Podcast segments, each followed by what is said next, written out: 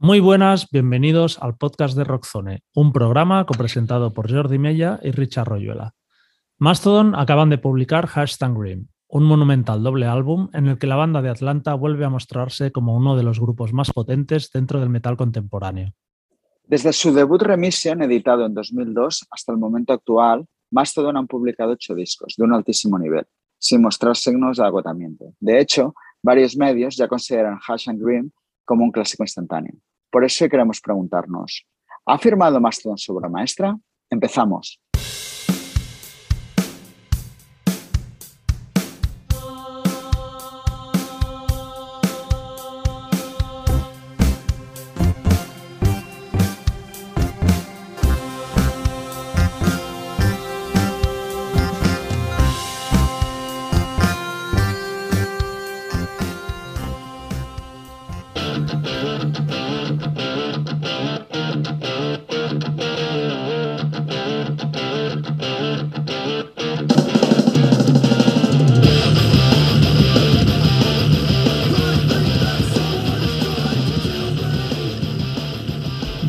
The Lamb Lies Down on Broadway de Genesis, pasando por The Wall de Pink Floyd o Physical Graffiti de Led Zeppelin, forma parte de la tradición de las bandas clásicas de rock publicar un disco doble.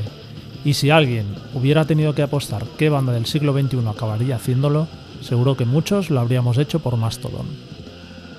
La banda, formada por Trey Sanders, voz bajo, Brett Haynes, voz guitarra, Bill Kelliher, guitarra y Brand Taylor, voz batería, siempre ha tenido una tendencia progresiva, que ha ido cada vez a más a medida que avanzaba su carrera y que ha culminado definitivamente con Hash and Green.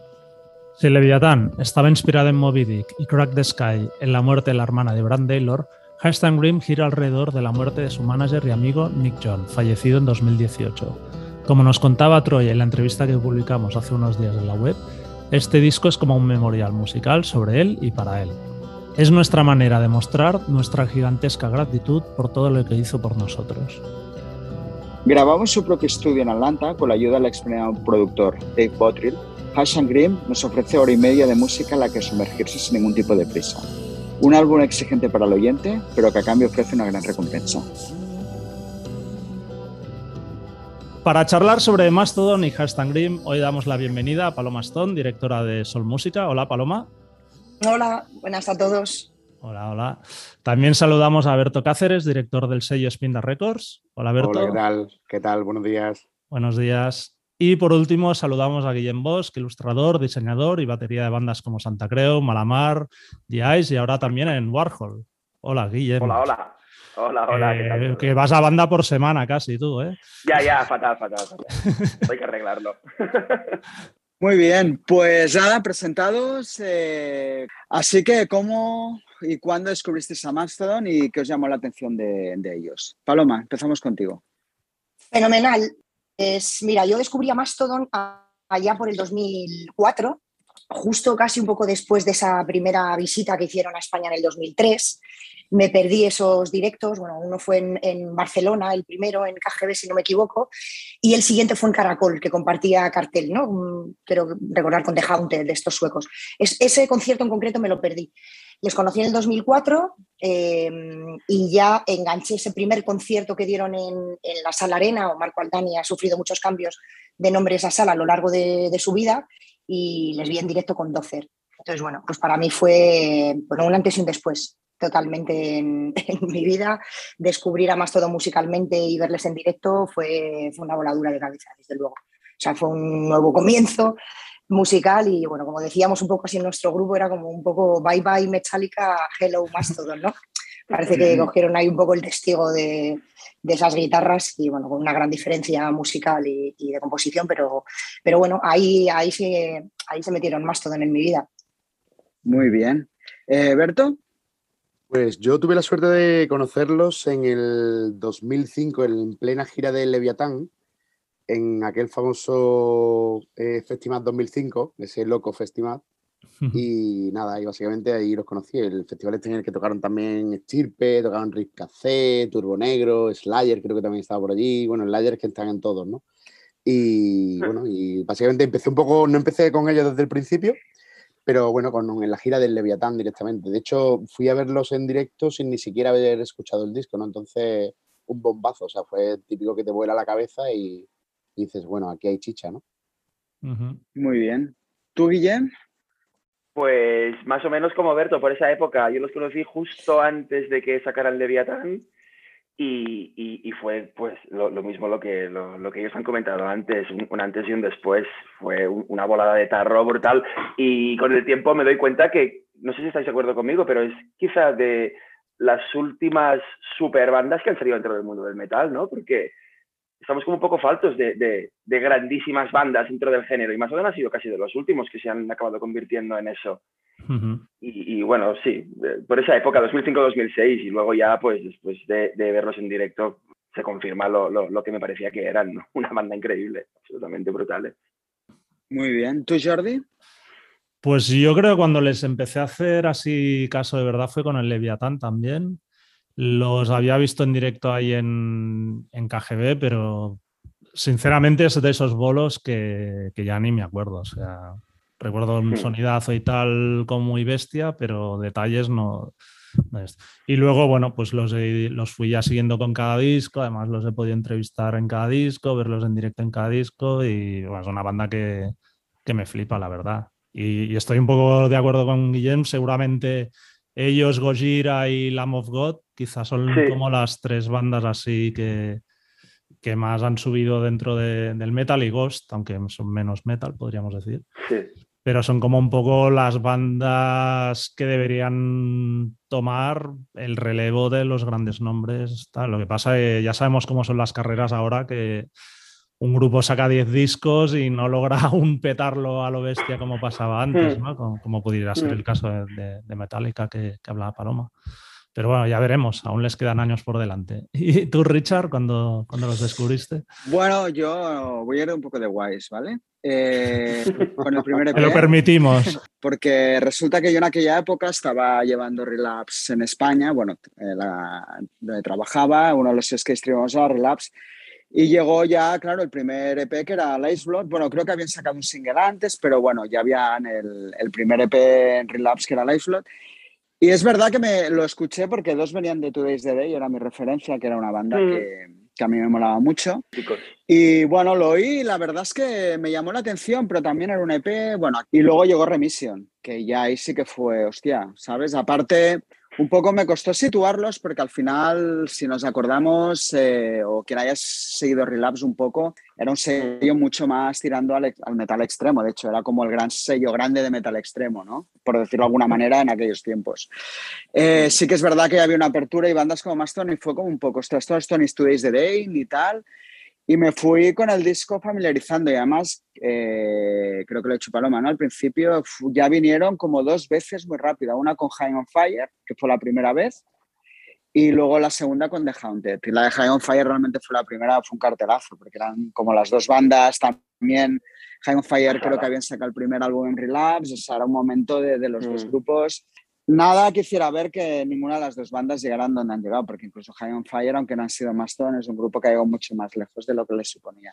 Y realmente era una banda ya muy especial. De hecho, no sé si luego hablaremos de esto, pero hizo una promo con Bren y era un tío ya con, no sé, me, sorprendió. Digo, esto no es la típica banda de relapse de metal extremo, ¿no? Que igual te ibas por ahí a hacer promo con Nile o esto y era como otro perfil, ¿no? De bandas ya con una percepción mucho más andreona. Había algo y yo pensé, digo, ya, ya vas a conseguir tú algo, ¿sabes? O sea, en el sentido de que era muy complicado pensar que una banda así pudiera llegar a, lo, a lo, que ha llegado. Y, me alegro mucho, ¿eh? O sea, que, que, mi primer contacto es una banda que tiene la suerte de, de seguir desde los, los primeros pasos.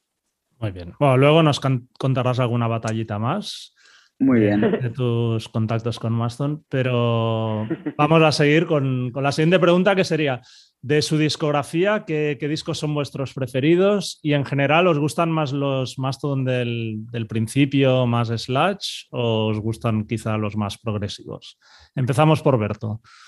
Pues mira, yo lo tengo claro, clarísimo. Eh, a ver, a mí me encanta el progresivo, pero sin embargo me gusta más el progresivo que está más cercano al rock y a la psicodelia, más que al metal, ¿no? Entonces, a ver, evidentemente tienen discazos desde que se han movido más al progresivo, pero para mí donde se ponga Leviathan, Blood Mountain, incluso el tan criticado o no criticado, bueno, a mí The Hunter, por ejemplo, me flipa, ¿no? Entonces, me parece que es un disco quizás el más, el más abierto de mira en cuanto a comercialidad, pero, pero creo que es un, punto de inflexión muy grande en la banda también, ¿no? Y bueno, pero vamos, yo me quedo con Leviatán, pero sin, sin lugar a dudas. O sea, que, creo que para mí es donde, digamos, estaban, o sea, ese sonido más crudo, más guarro que tenían en esa época, que ahora evidentemente se ha ido perdiendo porque, bueno, es que ahora son, ahora es virtuosismo puro y duro, ¿no? Entonces, lo que pasa es que es un virtuosismo que, claro, está muy bien hecho, muy cercano, bueno, muy cercano, es, es progresivo puro y duro, ¿no? Pero, vamos, lo digo, a mí me gusta más la, primera etapa, quizás. Muy bien. Guillem. Yo estoy mucho con Berto, yo soy muy de los Mastodon más sludgeros y, para mí su, su, su, gran, su gran obra es, es Leviatán y con, y con, diferencia. Para mí lo que pasa es que, claro, yo vengo mucho de bandas como Neurosis, Neuron Records, todas estas bandas que viven más de este rollo más curdo. Entonces, para mí, claro, Remisión, Leviatán, incluso el Call of the Mastodon, que es como ese es como una recopilación de sus primeros singles o EPs. Yo voy muy por ahí con Mastodon. Aunque tengo que decir que, este último disco y Emperor of Sound me, han atrapado bastante, pero yo sigo quedándome con, los antiguos Mastodon. Paloma. Bueno, pues yo para, romper un poco el ritmo de, de, mis compañeros con tertulios, pues es cierto que, el, pues, el, boom que, te llevas con ese primer disco, como, como destacan ellos también Leviathan, para mí es increíble. O sea, escuchar temas como Iron Taxi, esos comienzos de guitarras es acojonante.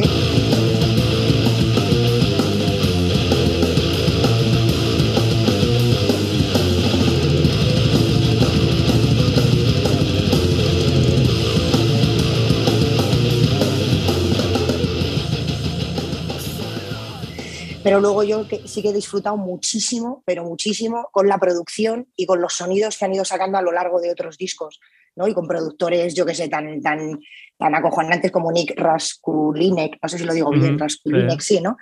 Pues a mí, por ejemplo, el, el, Once More Round the Sun me parece un discazo también, me gusta muchísimo y me, me, me, separa un poco de, eso, de ese comienzo, pero lo disfruto muchísimo esas canciones. Y por supuesto, este último disco me parece acojonante o sea, acojonante. Me ha gustado muchísimo. Muy bien. Eh, Richard. Bueno, yo un poco por lo que explica, a ver, tengo una conexión con Remission sobre todo, curiosamente, que sé que no es su mejor disco, pero sí que es verdad que fue un poco, como fue un disco que al final oí mucho por, por circunstancias, Claro, le tengo aquí a primera fase y luego Leviatán es verdad que fue como que ha pasado aquí, ¿no? Un poco de, de, esos saltos de gigante que da un grupo que dices, pero pero qué coño pasa, ¿no? Entonces, eh, ¿no? Creo que a todo el mundo le pasa un poco eso, ¿no? Y, pero a mí, a ver, yo no soy tan fan del progresivo en general como concepto, pero es que creo que el, o sea, el mérito de Mastodon está en que todos saben siempre dónde se meten, ¿no? Entonces, al final, discos más progresivos, como podría ser este, dices, es que tiene unos recursos brutales, y también me mola, ¿no? Y luego, por ejemplo, hay un disco que me gusta mucho que es el anterior, Emperor of Sun, ¿no? Que es como... Sí, sí, sí. sí. Hostia, cogieron a Brendan O'Brien, creo que intentaron mm. hacer un disco comercial, pero en el mejor de los sentidos. Y no sé, es un disco que, que me, me, gustó mucho, ¿no? Incluso Show Yourself.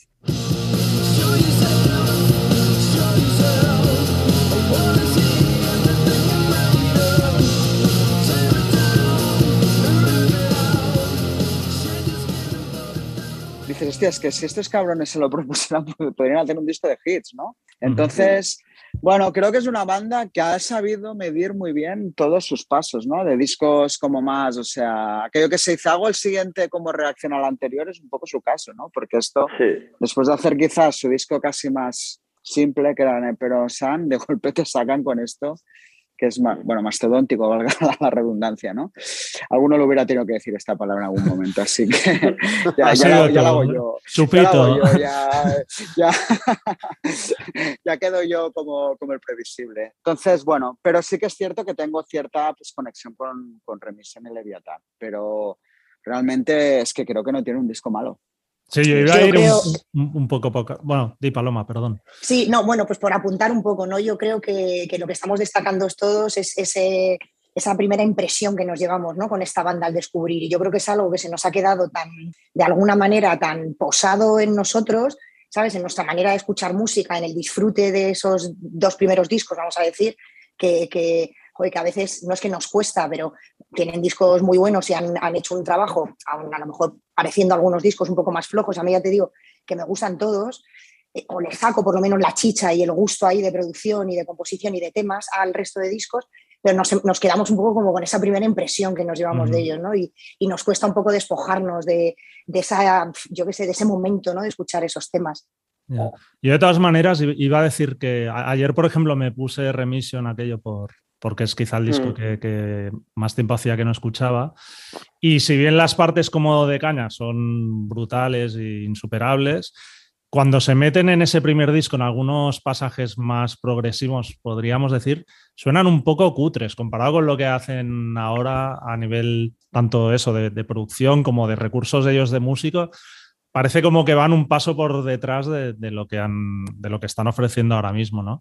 Y, yo estoy contigo, Paloma, que a mí es un grupo, o sea, considero que no tienen un disco malo, diría que es que todos son muy buenos, o sea, tienen un nivelazo pero también, o sea, sin, ser yo un fan del progresivo, lo que sí me gusta este grupo es que por muy virtuosos que, sean, no se pierde la esencia de, banda tocando, ¿no? Que hay grupos, yo que sé, más modernos, pues tipo Between the Buried and Me o así, o, en otros recursos, pues yo que sé, eh, Leprus o cosas así que, que me resultan como mucho más frías, ¿no?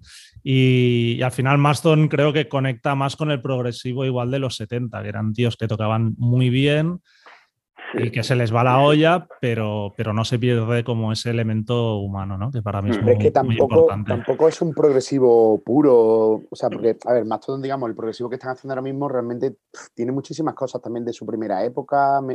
si te pones a escuchar los temas y empiezas a analizarlos, ves cosas que siguen haciendo cosas que parecen como muy, muy detrás, típico de los 80, o sea, que tienen, que no es un progresivo puro, puro como el que puede escuchar en otras bandas, a lo mejor más como por ejemplo Opez o no, es que no tiene nada que ver, o sea, es que es que no están en ese no están en ese saco, es que yo claro, ni, diría, que son progresivos Mastodon, es porque es lo que dice Jordi, es que no es progresivo porque al fin y al cabo, bueno, si tú miras lo que son las canciones, pues está claro que es música progresiva, ¿no? Pero pero, pero es que yo qué sé, es que desde los primeros discos en Leviatán ya también se ve mucho por dónde iban a ir los tiros, ¿no?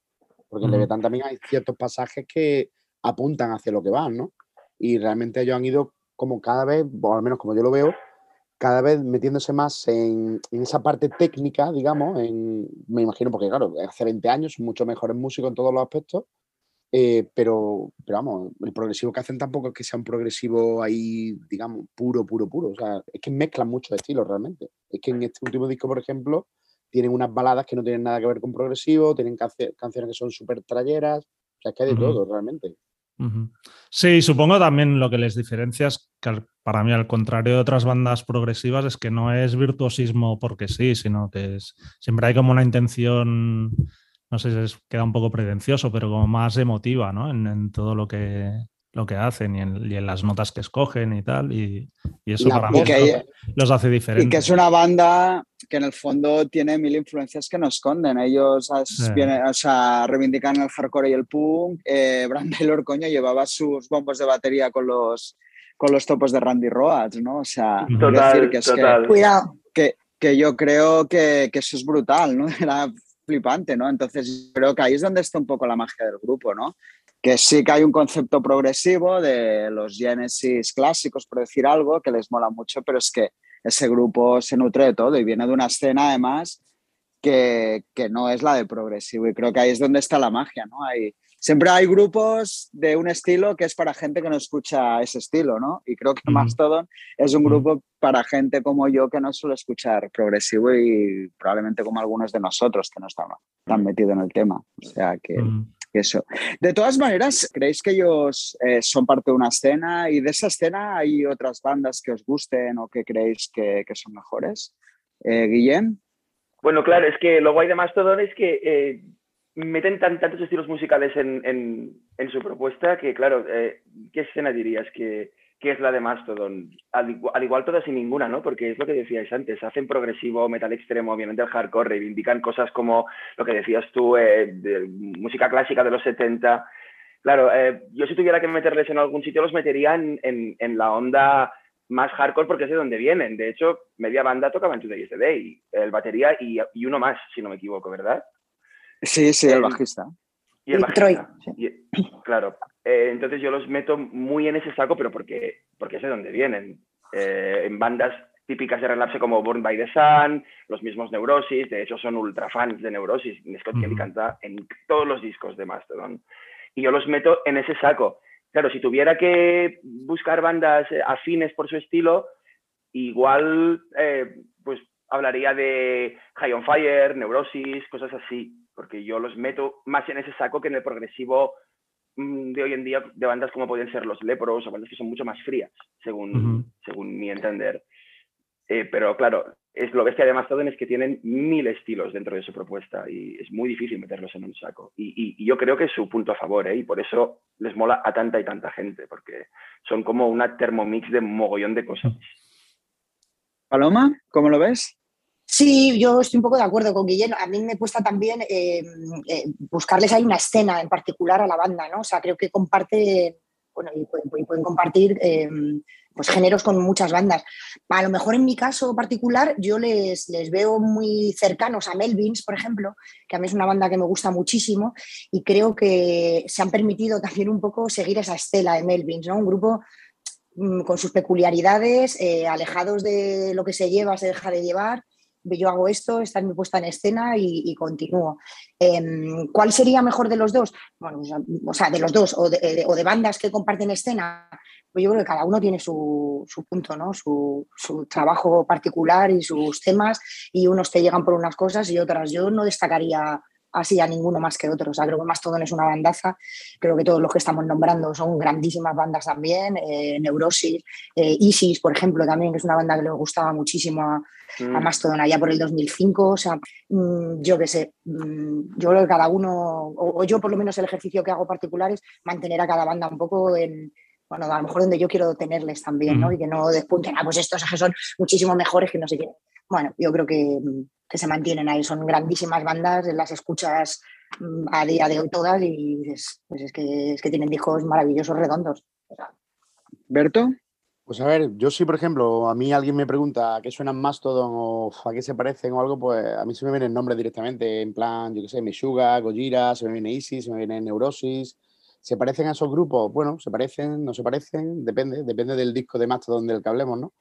Pero yo creo que, bueno, se podrían englobar dentro de un movimiento, al menos de público, que suele ir a los conciertos y comprar los discos, que, que está muy cerca de ese tipo de, bandas, ¿no? Meshuga, Gojira, Opeth, Lamb of God, Neurosis, Isis, Melvin también como apuntaba Paloma.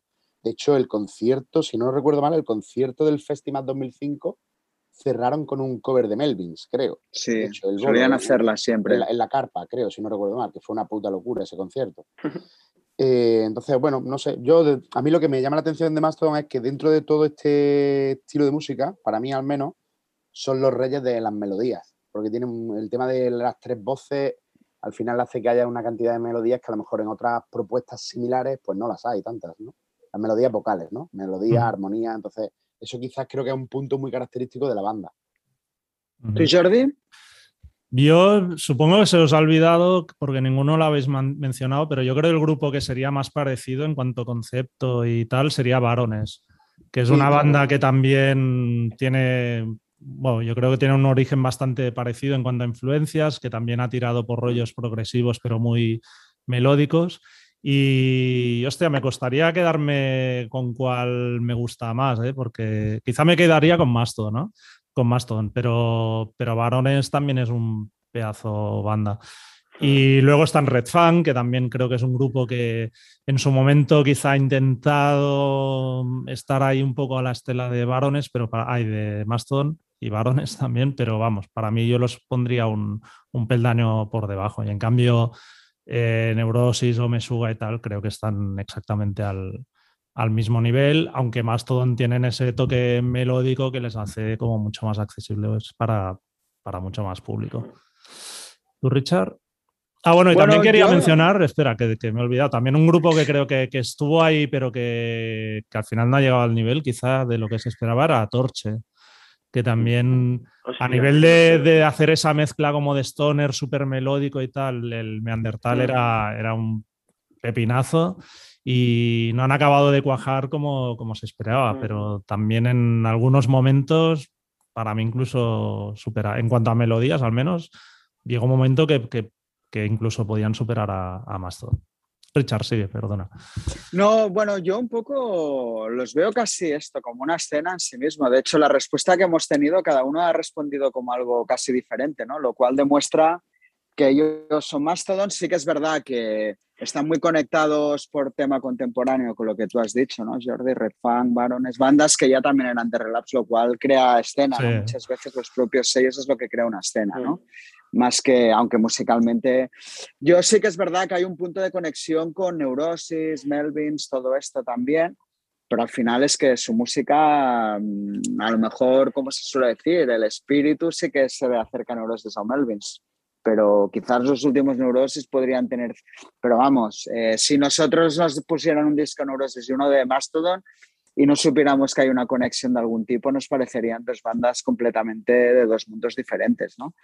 Entonces yo creo que esa es un poco la magia de ellos, ¿no? De que es un grupo que ha labrado su carrera y que dentro de estar pues, de, a nivel contemporáneo, pues también es eso, ¿no? Al final la of God han estado ahí cuando han petado, que han ido un poco paralelos en ese aspecto, pero la God es una banda de metal total, ¿no? Y entonces, bueno, creo que está muy bien eso, o es algo que siempre he admirado, ¿no? Como es un grupo que, que al final parecen casi sus, bueno, tienen como su propio universo, encajan en cualquier tipo de escena o festival, pueden tocar con cualquier banda y creo que ahí es donde está un poco su gran mérito. bueno, antes, en la, primera pregunta ya habéis dicho todos que, que habíais visto al grupo en directo. Pero no sé si destacaríais algún concierto en, particular y también muchas veces se les ha criticado de que en directo no sonaban tan bien como en los discos o que fallaban sobre todo en las voces y tal. ¿Estáis de acuerdo que en, directo quizá no están a ese nivel o, no? Paloma. Pues bueno, me cuesta un poco, ¿no? Decirlo, porque, es una banda que me gusta tanto que, que, lo he sufrido. O sea, estaba en los conciertos diciendo, hostia, no me lo puedo creer sea, es que no puede ser esto verdad. Y sí, yo creo que han tenido un momento, yo no sé si porque no han trabajado ahí con el técnico y no se entendían ahí, pues claro, venían con todo su equipo, o sea, su, su equipo humano me refiero, pero yo estaba en conciertos que eso era una bola de sonido que, que, decía, bueno, porque, porque tengo la grandísima suerte que me conozco el repertorio perfectísimamente y los temas y las partes y, tratas de disfrutarlo, pero hemos estado sufriendo, y he estado en amigos y decir, hostia, de verdad, o sea, más todo sonando así, pero sí que luego eh, les, les, llegué a ver luego con, pues en qué año fue, Joder, tengo aquí tengo las entradas que las he, las he sacado y he estado mirando, sí, sí, pues con Once More Round the Sun en, en la Riviera y flipé con ese concierto, o sea, así como ese primero que os contaba de que estaban presentando Leviathan, eh, fue tal la sorpresa y bueno, estaba en primera fila prácticamente, primera, segunda fila, disfrutamos muchísimo el concierto y no recuerdo así tanto si el sonido fue mejor o peor, conciertos después bastante regulero y este concierto del 2014 de repente dije, hostia, estos han visto la luz y, el sonido está, está mucho más cuidado, estaba pues como tenía que sonar la banda, o sea, con esa guitarra, con esos matices, pues, pues trabajar un poco cómo suena un disco que has grabado y que has producido y cómo lo proyectas eso en directo. Yo creo que es un ejercicio importante que seguro que lo habrán hecho, pero no les salía, no les funcionaba, no funcionaba bien. Y de repente yo en ese concierto dije, hostia, pues sí, aquí ya empiezan a, suenan bien. esto suena la caña y la zapatilla que dan y, las partes, y bien, bien. ¿Berto? Pues bueno, yo lo he visto dos veces nada más y han sido dos veces en festivales que no han sido en sala. El 2005 en el festival, la verdad que sonó a culo, sonó fatal, sonó muy mal. De hecho, esa carpa todo sonaba fatal en la carpa. Eh, ellos estaban tocando bien, o sea, la ejecución era brillante, pero, pero por la PEA sonaba muy mal, realmente mal, ¿vale? Y luego en el Sonifer 2012, eh, que lo vi también en la gira de The Hunter, ahí sin embargo, por ejemplo, sonaron que te cagas. Eh, tocaron, si no recuerdo mal, el sábado, el viernes sonó bastante mal, eh, todos los directos en general en el Sonifer, pero se ve que corrigieron todos los errores de cara a la jornada del sábado y el sábado sonaba todo exquisito, sonaron muy, muy bien, realmente. Y también, esa, a pesar de que en esa, en esa parte, digamos, de, de la discografía de Mastodon estaban, parecía ser que estaban dando bastantes conciertos un poco mal, por lo menos eh, de ese concierto salimos todo el mundo bastante, hablando bastante bien, que estaba sonando bastante bien y la verdad que un, sonidazo que tuvieron en Sony Fair. ¿Guillem? Pues yo recuerdo, los he visto varias veces, pero lo que pasa es que se me mezclan las, las fechas, pero sobre todo recuerdo la de 2009, que tuve la suerte de tocar con ellos en, en el Sonisphere de Barcelona, y hicieron un bolo realmente malo, malo, malo, malo, pero malo, malo. Por desgracia, ¿eh? soy súper fan de Mastodon, pero hay que decirlo. Tuvieron un mogollón de problemas de sonido, no sé si pasaban por una época chunga como banda, pero hicieron un bolo bastante, bastante, uf, muy discreto, muy discreto. Y eh, la última vez que fue con la gira del Emperor of Sun, de Barcelona también, en Rasmatas, ahí eso fue algo ya a la altura de lo que una banda como Mastodon tiene que ser en directo, un sonido de 10, mm, eh, tocando increíblemente bien, bueno, un show impresionante, tanto por repertorio como por sonido, eh, luces, todo, fue un, auténtico bombazo de concierto y salí sintiéndome súper afortunado de, por fin ver a los grandes Mastodon en directo, porque lo de eso fue, vamos, no sé si estuvisteis, alguno de vosotros. Sí, sí, sí. Pero sí, ¿no? Fue, no sé si estás de acuerdo conmigo, pero eso fue... Sí, sí, para mí ha sido el mejor. El mejor, es que eso fue una maravilla de concierto, sí, sí. Mm. Salimos todos medio flipados de la sala esa noche. Sí, sí. Richard. Pues a ver, yo tengo muy buen recuerdo de esos, o sea, la primera vez sobre todo, pero claro, es que era otra banda en el fondo, ¿no? Era un bolo con Jaime Fire, lo que un poco hablamos, ¿no? Fue un bolo de caña, súper bien hecho.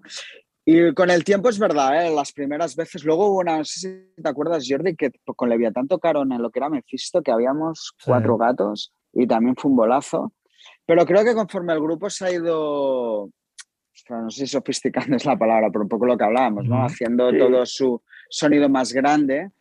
Eh, es cierto que la banda creo que le falta un punto en directo de respecto a sus discos, ¿no? De hecho, ya ha habido alguna vez que recuerdo la gira de Paloma que ha hecho que le moló mucho la de Once More the Sound.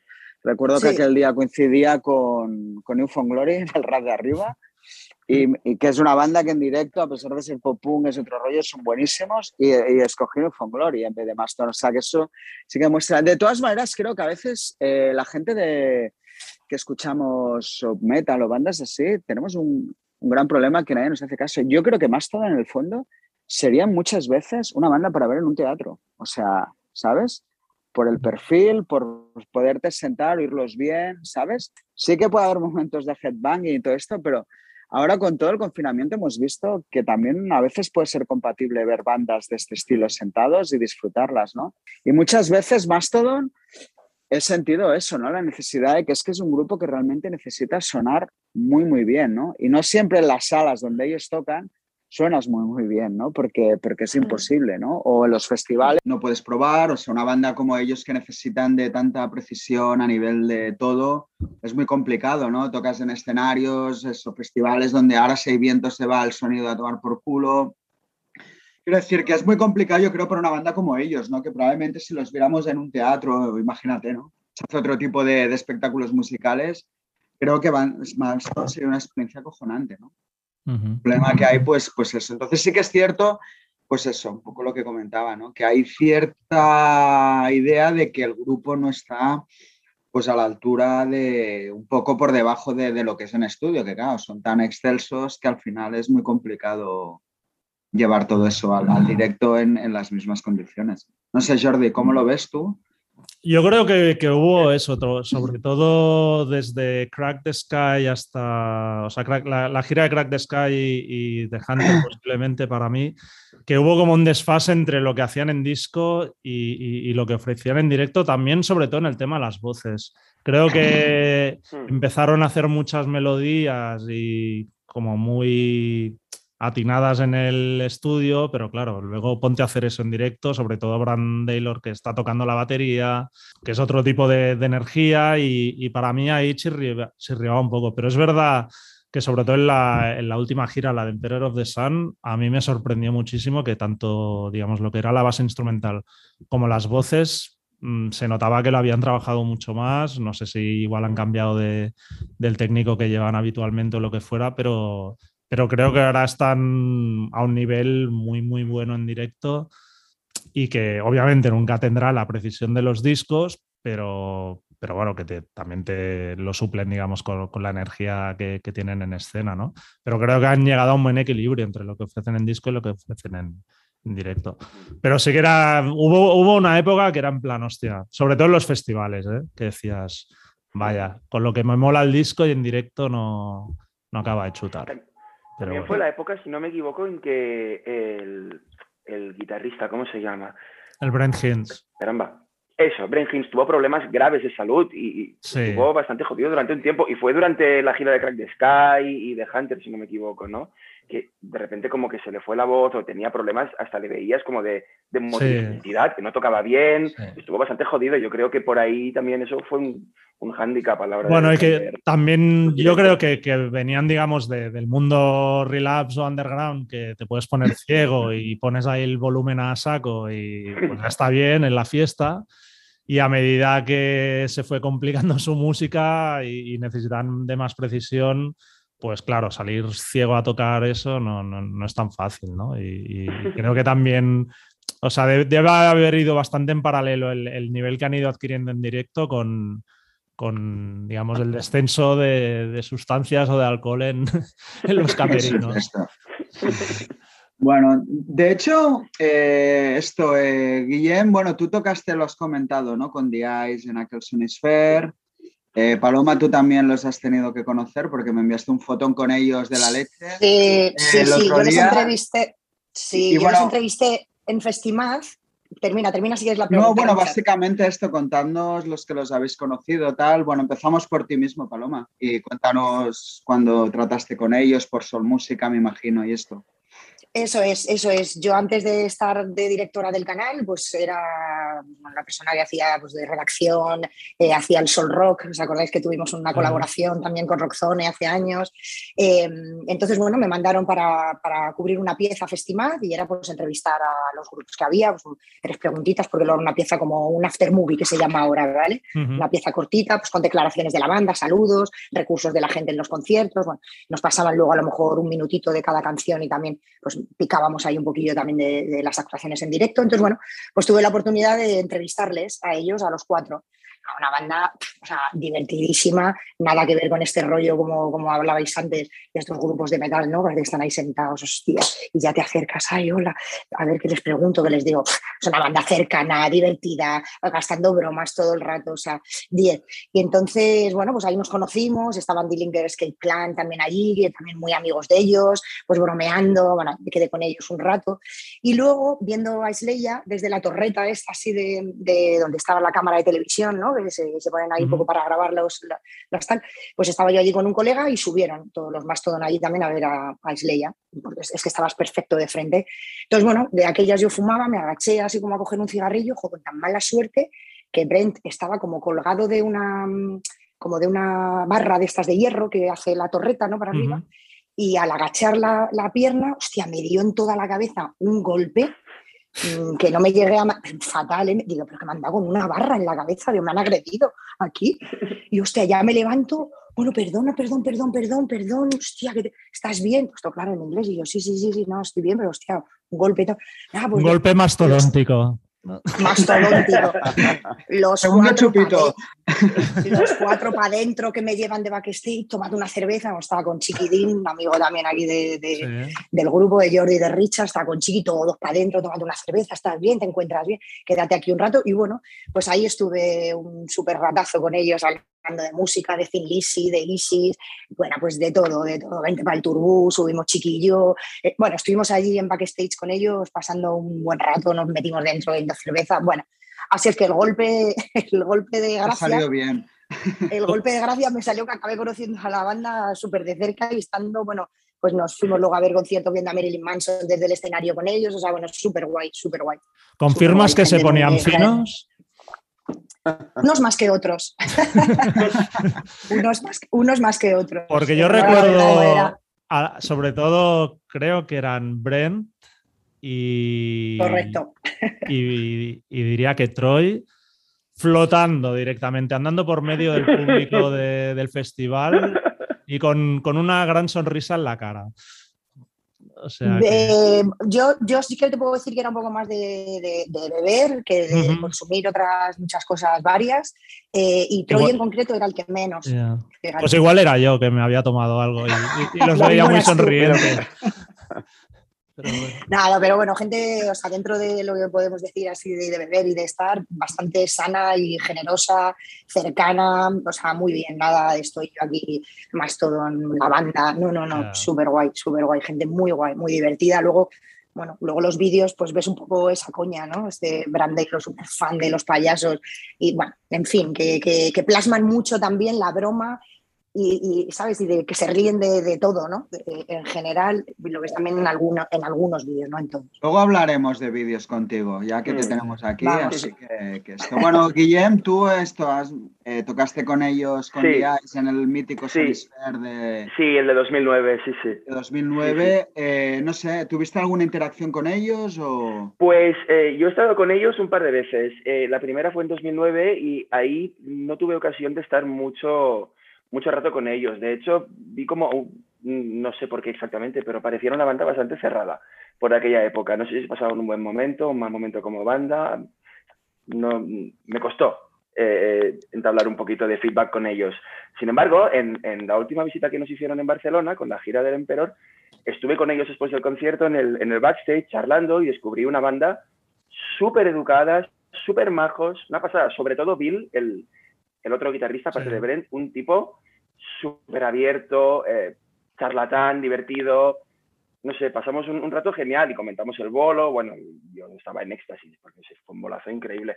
Y sobre todo con, con Brand Taylor y, con Bill estuvimos charlando y, me parecieron una gente súper educada, súper, súper, súper educada y muy abierta a, pues a conocer a Peña y a, disfrutar de, de, bueno, de, las giras mundiales que se pegan cada dos por tres y, y con un feedback muy guay, muy guay y muy cercano. La verdad es que salí súper sorprendido de que fueran así, sobre todo después de la primera impresión que tuve cuando tocamos con ellos, que me dio una sensación totalmente contraria a, a, la que tuve en 2017. Sí, sí.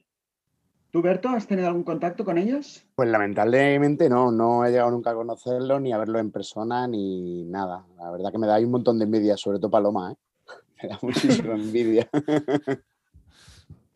Muy bien. Jordi, tú los has entrevistado un montón. Sí, yo los he ido entrevistando y la verdad confirmo que son súper majos. Aunque a mí Brent es, un tío que en algún momento me ha dado un poco de miedo porque, a ver, tiene un poco cara de chalao. Y bueno, tiene fama. ahora, te estoy riendo la gracia y al siguiente segundo igual te pego un puñetazo. Pero, pero bueno, que es buen tío, ¿eh? Pero sobre todo, sí, Bill, Troy y, y Bran son súper majos, súper majos. Y, contrasta un poco a veces la, digamos, la, seriedad que desprenden los discos y conceptuales y un poquito espesos incluso, con luego lo cachondos que son, ¿no? En realidad. Eh, es, un contraste que está bien, que, no se toman demasiado en serio a ellos mismos, sino que en plan, somos una banda de rock y, punto, y, ya está. Y tú, Richard, eso de las primeras de las primeras promos, cuenta, cuenta alguna cosa. Sí, básicamente hubo la primera real, fue la, primera vez aquella de Hang on Fire, porque como con The Haunted vino tan pronto, digamos, no había nada que hacer. Claro, era una banda muy pequeña, ¿eh? O sea, realmente conseguir una entrevista con Mastodon en los medios no era, no era nada fácil, ¿no? Pero sí que fue chulo porque, bueno, cuando llegué, bueno, me presenté a la banda, todos, bueno, es que era, se notaba la típica banda que está en Europa como muy felices, ¿no? De, ya el simple hecho de salir. Y creo que sí que se notaba, luego lo ves más a posteriori, este lo lees, ¿no? De que había cierto, se estaba cociendo algo, ¿no? O sea, bandas que realmente estaban destinadas a estar en el underground del underground, como pues estos que Hang on Fire, ¿no? O sea, eh, parecía que el hecho, solo hecho de venir a Europa, a tocar, eh, empezar, que había más público del que se supone sin ser grandes audiencias, sí que había algo más ya de, ese público underground de tal. Y luego me fui con, con Bren de promo, de hecho fuimos sobre todo, había una entrevista, eso sí, en Radio 4, que entonces pues había un programa La Terna del Job, que era muy de hecho aquí en Cataluña muchísima gente ha crecido marca por ese programa, porque en una radio estatal hacían cosas increíbles, ¿no? Y bueno, con Bren fuimos en coche, bueno, creo que en taxi de vuelta, tal. Y ostras, me, bueno, me cayó súper bien, ¿eh? un tío muy humilde y creo que apreciaba mucho, salió un poco porque le dije, hostia, eh, bueno, que hablamos de tu dedica o no sé si aquí fan, creo, tú, Paloma, creo que sí que lo eres más, que Steve Austin, el líder de tu ahí, o sea, es que es un tío que está directamente loco. Loco. Zumbado en el sentido de la palabra zumbado. O sea, básicamente creo que es un tío que tiene un trastorno de bipolaridad, porque también en la época de Relapse llegué a hacer alguna promo con él y fue el tío más encantador del mundo. Pero en algún momento vi cómo se dirigía un tío de su crío, como si, ¿sabes? Hiciera un clic, dije, estar con este tío de ser el puto infierno, ¿no? Entonces, lo vi como un tío muy ilusionado de estar en Europa con su banda, suya de verdad, eh, teniendo como una oportunidad de, tal. Sí que es verdad que incluso lo he dicho antes, ¿no? Me chocó un poco que había como una cierta intención de, que el grupo fuera grande, ¿no? Entonces, claro, tú veías aquello como una banda, una más en el fondo de Relapse, ¿no? Una banda underground que lo hace muy bien y que podían tener su nicho, ¿no? Pero, pero sí que había ya en ellos como, hostia, una intención de hacer que la banda fuera grande, ¿no? Que en aquel momento pues te chirriaba y luego pues mira, efectivamente es verdad que quería pensar que el siguiente paso iba a ser Leviatán, ¿no? Porque Jordi, tú lo has dicho, es que las partes progresivas eran como muy de juguete, ¿no? Casi. Sabían que querían hacerlo y de golpe, en un año y pico, el grupo, todas esas partes, de golpe saben cómo encajarlas.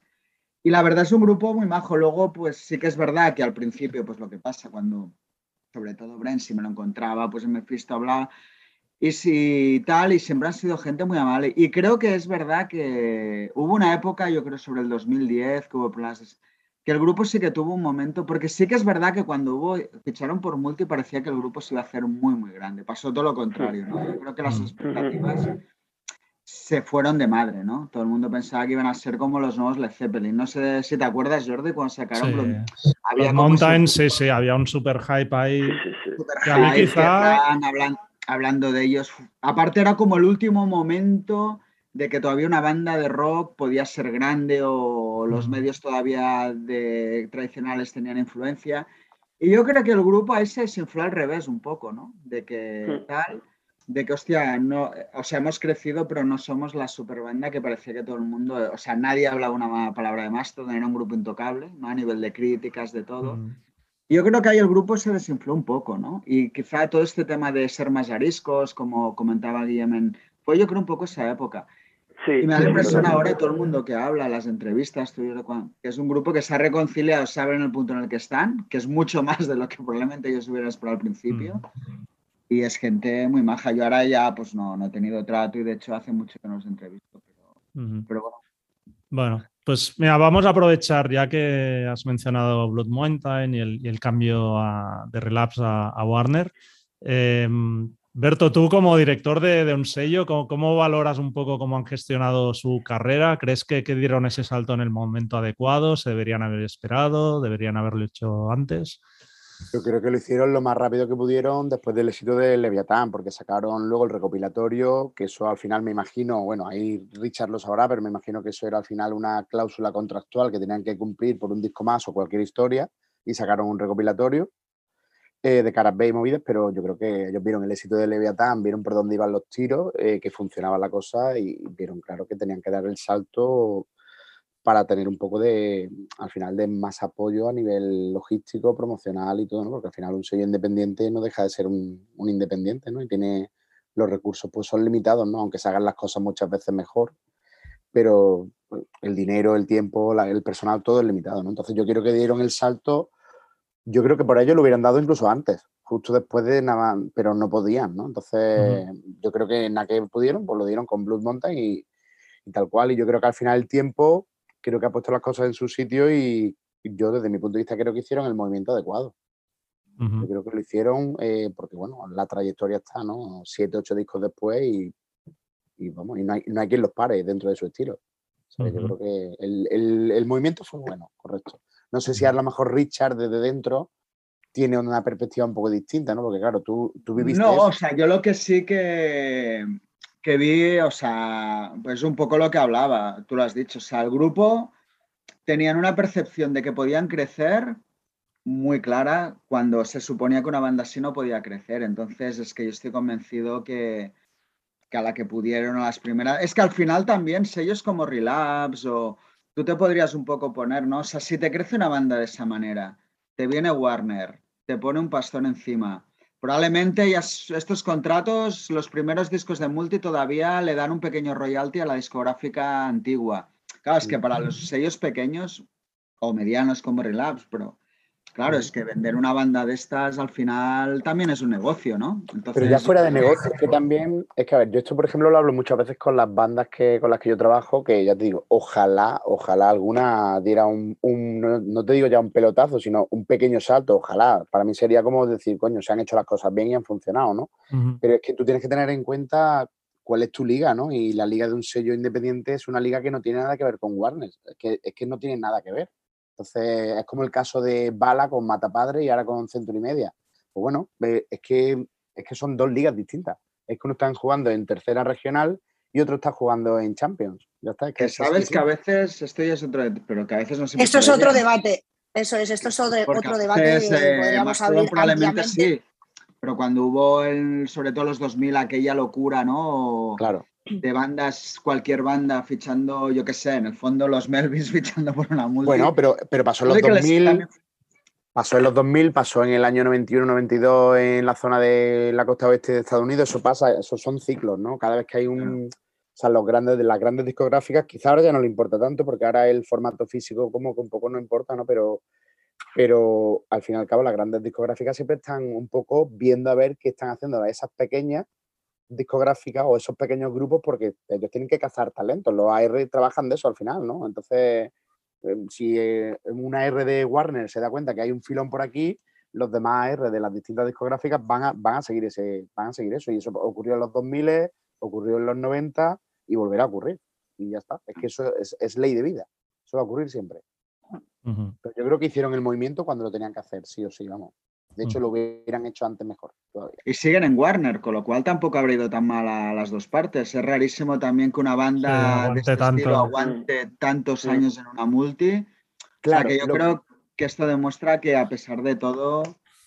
Lo que pasa es que están en Warner, pero a través de Reprise Records, ¿vale? Entonces, claro, eh, al final no es como, no, el trato no es con Warner directamente, como quien dice, ¿no? Es, al final es como con una filial de. Sí, pero lo que me refiero es que si en un sello grande, y parece que a todo el mundo todo esto le, funciona, ¿no? Que normalmente suele haber ahora últimamente muchas bandas la regresión, ¿no? De que vuelven otra vez a sitios más pequeños porque las multis ni saben qué hacer con ellos. O sea, que el caso de Maston parece uno de los pocos donde la relación mayor banda underground ha funcionado. Al menos tengo siempre esa impresión. Y aparte, digamos, desde el punto de vista como de, de medio, muchas veces pasa que un grupo que está eh, en, un sello independiente y es como muy accesible y hace mucha promo, porque igual pues hay, alguien como Richard que es fan de la banda y que se preocupa de intentar que la banda crezca. Cuando pasan a una multi pasa a ser un, bueno, una banda más dentro de, una superestructura. Igual a nosotros nos ha pasado, grupos que hemos seguido igual durante cinco o seis años fichan por una multi, igual estas cinco años que no puedes volver a entrevistarles porque es que nadie de la multi le importa una mierda ese, ese grupo o incluso ni se edita el disco en España, ¿no? Y entonces es, frustrante, pero tengo que decir que en el caso de Mastodon y, Warner, sí que no sé si por voluntad propia, porque haya algún fan dentro de, de, Warner España o porque desde América ha habido mucha presión, pero se ha trabajado cada disco con, yo creo, bastante bien dentro de lo que cabe. No sé, Paloma, si querías decir algo. Sí, sí, pues eso mismo que acabas de apuntar, Jordi, mm. que, empiezan, o sea, forman parte de uno más, ¿no? O sea, todo ese mimo, entre comillas, o cuidado que puede tener en un sello más chiquitito, pues por volumen y por coherencia del catálogo que tiene ese sello independiente, cuando entras en una mayor es como, bueno, pues eres uno más y a ver quién se dedica ahora a hacer algo. Mm, yo en concreto es que solicito los vídeos, por favor, es como, bueno, sí, que no está en la línea editorial, bueno, eso quien lo, o sea, enviarme vídeos de todo tipo, ¿no? Y de heavy y de rock también los quiero, también tengo un programa especializado o en cualquier caso. Entonces tienes que estar ahí un poco como detrás, oye, esto, esto, no solo con, o sea, no, hablo en concreto de Mastodon, hablo un poco del entorno en general de, de medios y con algunos grupos en concreto o algún género musical, ¿no? Que, que se queda ahí un poco como, no olvidado porque se formará parte también de sus prioridades de alguna manera, pero no, cuesta, cuesta, cuesta mover a ciertos grupos. aparte, digamos, de, la música, yo creo que Maston también es una banda que ha cuidado todo lo demás. O sea, y ya que tenemos a Guillem, que es ilustrador y diseñador, por ejemplo, todo el tema gráfico de portadas, tal, se nota que es una banda que, lo trabaja. ¿A ti qué, te parece, Guillem? ese me parece que lo trabajan magníficamente bien y es una cosa muy común en las bandas de, metal o de, su escena, ¿no? Que trabajan el arte y el imaginario del grupo con un mogollón de, cariño. Y bueno, es que imagen y música van de la mano en ese tipo de bandas y más o menos un ejemplo clarísimo. A mí personalmente es que eh, yo descubrí a Paul Romano a través de Mastodon. Es decir, a través de la música descubres artistas de, de talla brutal. Yo personalmente estoy muy enamorado de las portadas de Paul Romano, porque soy muy fan de, de, este artista. Eh, Remission, eh, Leviathan, Blood Mountain, alguna más ha habido por ahí. El último disco lo ha hecho él otra vez, por ejemplo, que ha hecho una pintura en, en, blanco y negro acrílica brutal. Es, y claro, es, es muy guay que, que, las bandas cuiden tantísimo el, el, imaginario y estén siempre en constante relación con, con artistas afines a, a, su imaginario, ¿no? Sí, sí. Y, tú, Paloma, del tema videoclips, que también es un aspecto que se le ocurran bastante, ¿qué, te parecen? Bueno, pues igual, un poco lo que apunta Guillem, creo que, que, que han cuidado muchísimo su imagen con acierto, ¿vale? Porque puedes eh, cuidar mucho tu imagen y tener unas portadas o unos vídeos, pero de repente mm, puede parecer que no, que no, que no son acordes al, grupo en sí, ¿sabes? O a la música. Hay un esfuerzo y un trabajo ahí, pero dices, pues es que no me pega nada a mí esta portada para, esta banda, ¿no? Pero yo creo que Mastodon ha acertado, vamos, por completo en, todas las creatividades, en todo el trabajo que ha hecho con, con Paul Romano y los vídeos pues, pues bueno, ha, habido una evolución también en los vídeos, como también ha sido en su música. Yo recuerdo con especial cariño esa primera visionada que hice de, Iron Task, que era de, Dios mío, esta banda de dónde salen, pero esto qué es, pero madre mía, sencillísimo, ellos tocando, haciendo unos recursitos, madre mía, maravilla. Tenían un disco anterior eh, de Remission que no había visto antes y bueno, y luego la evolución, como digo, de los vídeos que han tenido, yo creo que ha sido acertada, acorde además con cada disco, mm, con, todo el, entorno que han creado para cada vídeo, pues ahí han ido los vídeos de la mano totalmente. Y bueno, pues una, pues una maravilla. Yo creo que, que tienen un trabajo paralelo de creatividad y de imagen pues a la altura de, lo que ellos hacen como, como, compositores musicales. Sí. ¿El vídeo del twerking, ¿qué, te pareció? El vídeo del twerking es maravilla. Es un poco, el, el twerking es maravilla, o sea, o sea todo vale, porque vamos a dejar ya. Pero es un poco ese es el espíritu que tienen ellos también, ¿sabes? De, o sea, ¿por qué no voy a meter un twerking? O sea, ¿por qué no lo voy a bailar? Yo a lo mejor estando con mis amigos también, o sea, que tenemos que estar todo el día así, haciendo headbanging. No, no pasa nada, o sea, todo vale. Y hay en algunos vídeos, como he comentado antes, no en todos, en los que se ve un poco esa pues eso que se ríen de ellos mismos, que no se toman muy en serio, que, hablábamos, ¿no? Manera de, estar como actuando, de, riéndose, madre mía, esto es un desfase de vídeo este de los payasos y estamos bueno, pues yo creo que, han puesto ahí también un poco su espíritu en los vídeos y me parece una maravilla que en un, que en un vídeo de caña y de zapatilla salgan ahí unas mujeres moviendo el bulla. Pues, pues, pues muy bien. muy bien. no, no, no, se entendió muy bien ese vídeo, ¿verdad? Fue bastante criticado, incluso los tacharon de machistas o sexistas. Pues es que eso es lo polémica con ese vídeo. Bueno, es que como nos gusta sacar eh, punta de todo al final, en vez de disfrutarlo y a lo mejor poder hacer una lectura de, joder, pues si se arriesgan y se atreven a hacerlo así también ellos, mm, ¿qué, hay de malo? O sea, que no sé, no sé, yo como mujer no me siento ofendida. Eh, tiene que ser algo muy grave, quiero decir. O sea, estoy viendo el vídeo, estoy viendo el tono que tiene el vídeo, o sea, ¿sabes? No, no sé. Sí. Eso daría para, para, otro podcast, ¿no? Lo que es sexismo y lo que es empoderamiento, ¿no? De, eso es. Cuando sale alguien haciendo twerking. Pero bueno, lo dejaremos para, para otra ocasión.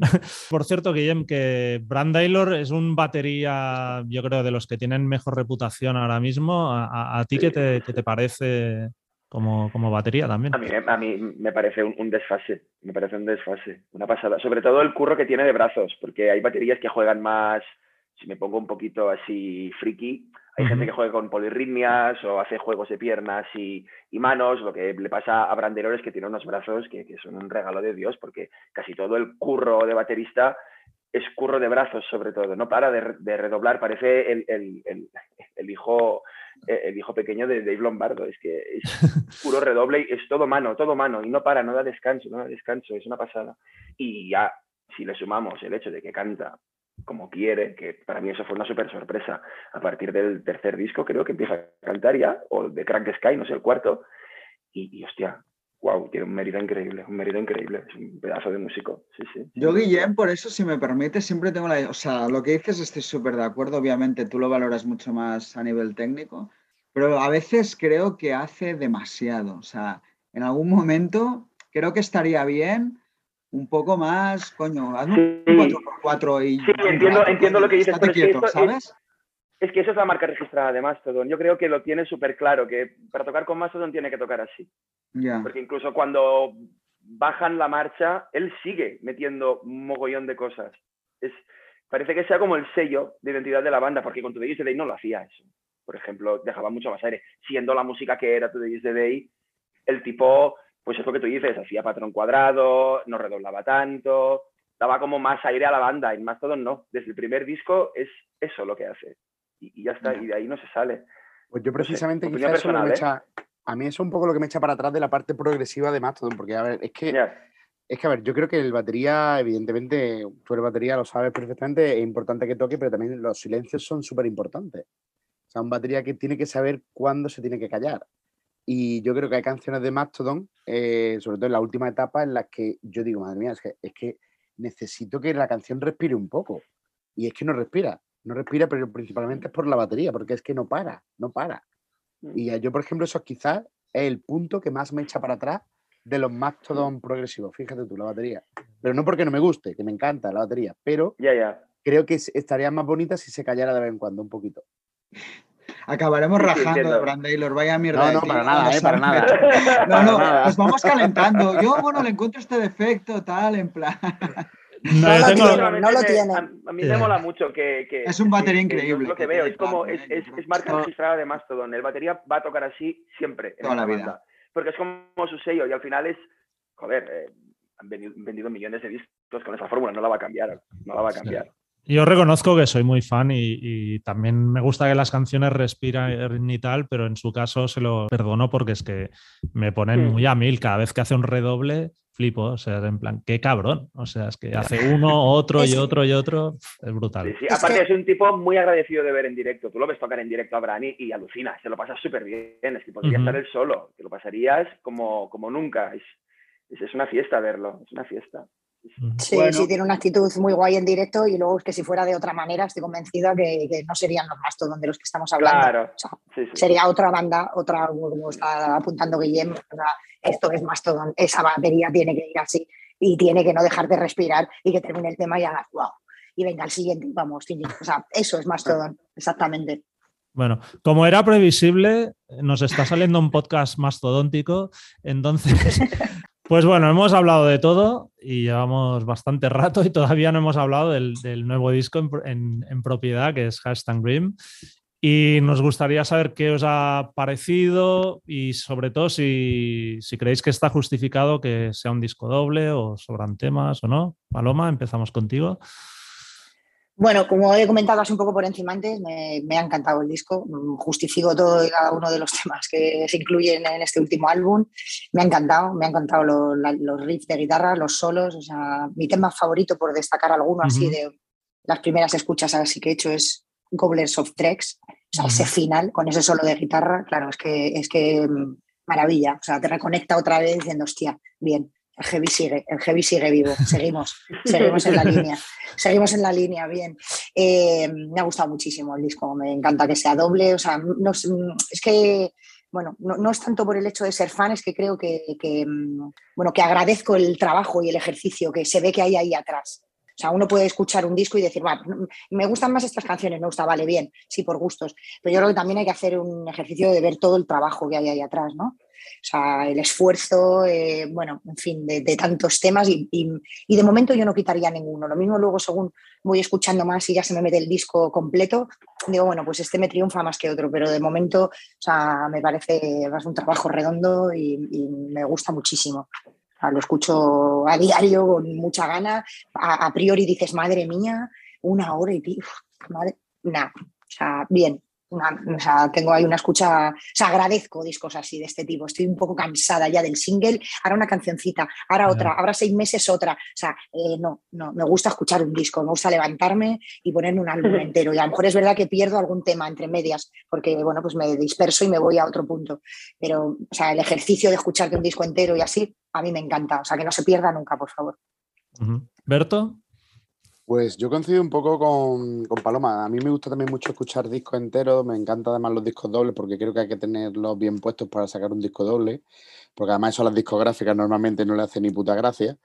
Entonces, bueno, yo que sé, a ver, eh, yo veo que el, el proyecto del nuevo álbum es un proyecto súper ambicioso, que el tiempo dirá si al final estamos, como se dice, entre el mejor disco de Mastodon o no. Eh, para mí yo lo tengo claro que no lo es. Eh, lo tengo clarísimo, pero yo me imagino que con el tiempo el disco va a ganar muchos enteros y seguramente acabará ahí puesto ahí, arriba junto probablemente al Leviatán, muy probablemente, pero para mí seguramente no. Entonces, eh, a ver, yo así de primera me han llamado tres canciones la atención, una de las que había dicho también Paloma, la de Gobblers, luego la de Peace and Tranquility, me ha encantado, y luego la de Harry Roll, que me parece, creo que ahí me pareció leer por ahí por internet que ahí estaba también Kim Tajil de Soundgarden metido, ¿no? Sí haciendo un solo en la, parte final. O... Entonces, esos tres temas son los primeros que me han, llamado la atención. Es cierto que lo escucho solo dos veces el disco. De hecho, ahora que salgo de viaje me lo pondré. Eh, además, dura el viaje tres horas, o sea que tengo para escucharlos dos veces seguidas.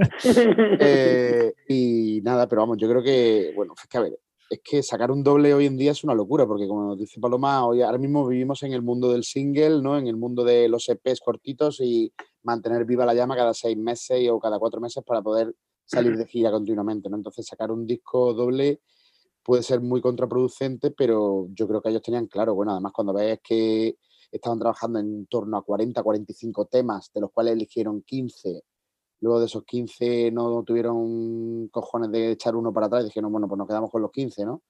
Y yo qué sé, yo creo que está claro, ¿no? O sea, cuando un grupo se ve con 45 temas en los que están trabajando y llegan a 15, 20 temas que realmente son buenos, si la discográfica va para adelante, pues para adelante. O sea, sácate un doble y sácalo. Pero vamos, yo creo que el disco, bueno, tengo muchas ganas de volverlo a escuchar. Lo escucharé hoy tranquilamente y porque creo que es el típico que le vas a sacar con cada escucha, va a ir sacando muchos matices. Eh, entonces, no sé. Creo que va a estar muy interesante y sobre todo que acabará muy bien situado dentro de, la discografía de Mastodon, seguro. Sí, vamos a aclarar que estamos grabando el podcast cuando el disco lleva 48 horas en, ahí en, el mercado, podríamos decir. O sea que que posiblemente igual las impresiones irán cambiando con el tema, pero bueno, nos quedamos con la fotografía de, este momento. Guillem, ¿a ti qué te ha parecido? Sí, yo estoy muy de acuerdo con, mis contertulianos, ¿eh? sí, sí, totalmente. Eh, yo creo que es un disco que, al igual que con casi todos sus discos, va a ganar con las escuchas y el paso del tiempo le, va a dar eh, el valor que realmente tiene. A mí me ha gustado mucho.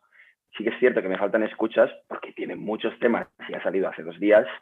Pero si me quedo con alguna canción, ahora mismo, a día de hoy, igual la cosa cambia la semana que viene, porque esto, claro, eh, me quedaría con la primera, sobre todo porque te enseña lo que va a ser el disco.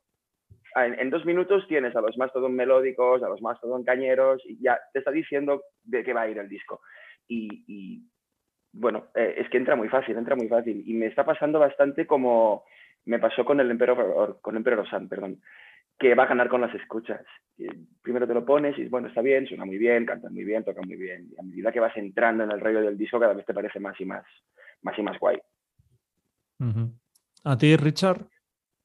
Pues bueno, un poco ya menos, ya lo has dejado claro que estamos hablando 48 horas. Cuando, bueno, vi tu, crítica el viernes, te escribí al momento, digo, hostia, pero tan bueno es. Digo, eh, y tan largo, que, ahí ya fue como, yo ya de salida esto me, me eché un poco atrás.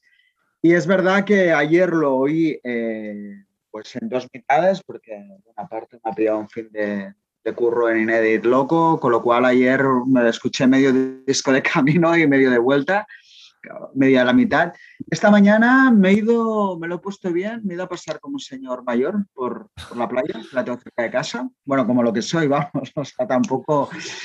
Y, hostia, la verdad es que ha sido brutal. O sea, realmente no voy a hacer una experiencia mística, pero es que salir a pasear relajado, sin límite de tiempo, en un entorno y hace un día hostia, muy chulo de invierno o de otoño ya tarde, y la verdad es que el disco me ha parecido tremendo. Más allá de no haber podido profundizar, ostras, dices, dura hora y media, pero o sea, se aguanta bien y creo que, o sea, alucinó, bueno, que algo que ya he dicho y bueno, ha ido saliendo, o sea, que es una banda que realmente todavía está haciendo las cosas, no ha puesto el piloto automático, que a veces es lo que caen estos grupos a estas alturas, ¿no? De, tienen su ejercicio de estilo muy bien, muy interiorizado, lo saben hacer bien, pero no deja de ser, a veces tienes la sensación de que ni ellos mismos ya saben salir de, ese piloto automático. Pero es que creo que más todo hay una intención todavía de, crear cosas y de sorprender y, de ser muy sinceros con lo que hacen, ¿no?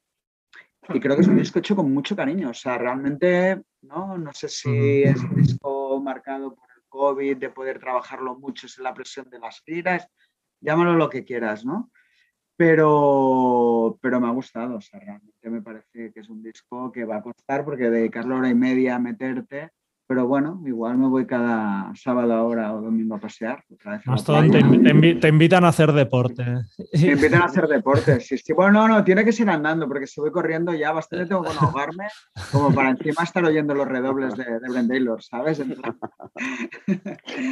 mí, una cosa que me gusta mucho, mucho de los discos de Mastodon, no sé si estáis de acuerdo, es que cada disco parece una respuesta al anterior. Es como, eh, lo que... ¿Verdad que sí? Es lo que los, yo creo que es lo que los mantiene vivos y, creativamente tan, tan potentes, que cada disco es una respuesta a lo que venían haciendo en, el anterior y eso mola mucho, pocas bandas lo tienen, para mí. Tú, Jordi, bueno, hiciste una crítica sí, donde de hecho dabas un poco a la que haremos pregunta final, ¿no? Se han grabado una verdadera obra maestra. Yo eso les casqué un nuevo y obviamente pues me ha encantado el disco. Y, aparte, eh, por ejemplo, desde tanto de Hunter hasta Emperor of the, Sun, por ejemplo, eran discos que de primera pensaba, hostia, no son tan buenos y luego me han ido ganando. Y en cambio, este es de la primera vez que lo escuché, tuve la sensación de en plan, hostias, es, es una pasada y obviamente yo lo recibí hace como 10, 15 días para poder preparar la, crítica y la entrevista. Lo he escuchado pues, a diario, más de una vez incluso. Y, es que no te, o sea, no te, ni, se te quema el disco porque es que hay multitud de detalles, vas descubriendo, hostia, ahora este tema que a la primera escucha no me había parecido gran cosa, ahora me parece la hostia. Y bueno, es, para mí es un, puto discazo. Y, eso, tanto, tanto los temas de caña, yo que sé, como de Cracks, como Savage Lands, me parecen buenísimos. Los más tranquis, en plan Harry Roll o The Beast, me parecen buenísimos. El último tema, Gigantium, lo encuentro sublime. Cómo termina el disco tan a lo grande. Y, y, lo ponía en la crítica. A mí me han flipado los solos de guitarra. O sea, ahora que los solos de guitarra parece una cosa de, del pasado. Hostia, tienen un, una intención y una agresividad y a la vez melodía o sea, son solos que no son gratuitos, no es en plan meto un solo porque hay que meter un solo, sino que, creo que añaden algo extra a, los temas y, y, nada, bueno, muy buen disco. Entonces, Jordi, lo veremos en la lista de Rockzone de lo mejor internacional de 2021, ¿no? Hombre, sí, depende de mí, sí. Seguro, el primero. Hombre, no sé, no vamos a estar por secretos, pero depende bastante de él. ¿eh? malo sería ¿eh? que no dependiera bastante de él. No, pero bueno, depende, de, mí, pero no soy el único y no, sé. Estará ahí, estará en la lista, obviamente, seguro, estará muy arriba, seguro. No sé si estará en el número uno, eso tenemos un mes o así para acabar de, decidirlo. Luego hay una cosa que quería comentar simplemente, un pequeño apunte, que esto, contigo, Berto, esto un día tenemos que hacer un podcast que es el precio de los vinilos. Ayer me lo fui a comprar. Cuando quieras. Estaba a 41 euros. Cuando quieras, porque es que es una locura. O sea, me quedé un doble, era doble álbum también, es doble CD. Dices, 41 euros y era en Revolver, que Revolver no es una tienda donde realmente aprieten con los. O sea, realmente es al revés. Es una tienda. Lo último que quiero es echar la culpa a ellos porque son los primeros que lo sufren las tiendas también, ¿no? Sí. Es que, a ver, ha pasado. Eso da, para un, da para un podcast, vamos, perfectamente, o para, para una serie de podcast, de hecho. O sea, es que ha habido. Claro, últimamente estoy flipando con algunos precios de, de los vinilos, ¿no? De, no sé si tiene que ver. Bueno, pero Te lo resumo si quieres en un minuto. En un minuto te resumo lo que ha pasado. Eh, básicamente había una demanda brutal por parte de las majors, las fábricas que hacen no los vinilos, sino los que hacen los estampadores, que son lo que son los moldes. Eh, hay muy pocas fábricas a nivel mundial, están totalmente colapsadas por la gran demanda de las majors ahora mismo de vinilo, por lo cual los precios al final están empezando a subir. La materia prima ha subido, la luz ha subido, todo ha subido, por lo cual cuando el sello discográfico, ya sea major o ya sea eh, indie, recibe el presupuesto de la planta de prensado, ese presupuesto es en torno a un 40% más caro que hace seis meses. ¿vale?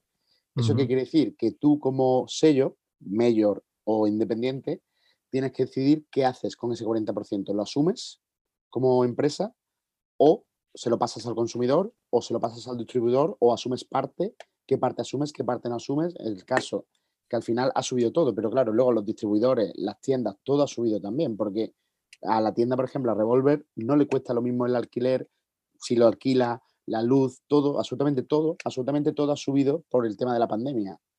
Y aparte porque muchas cosas relacionadas con la industria musical discográfica dependen de Reino Unido.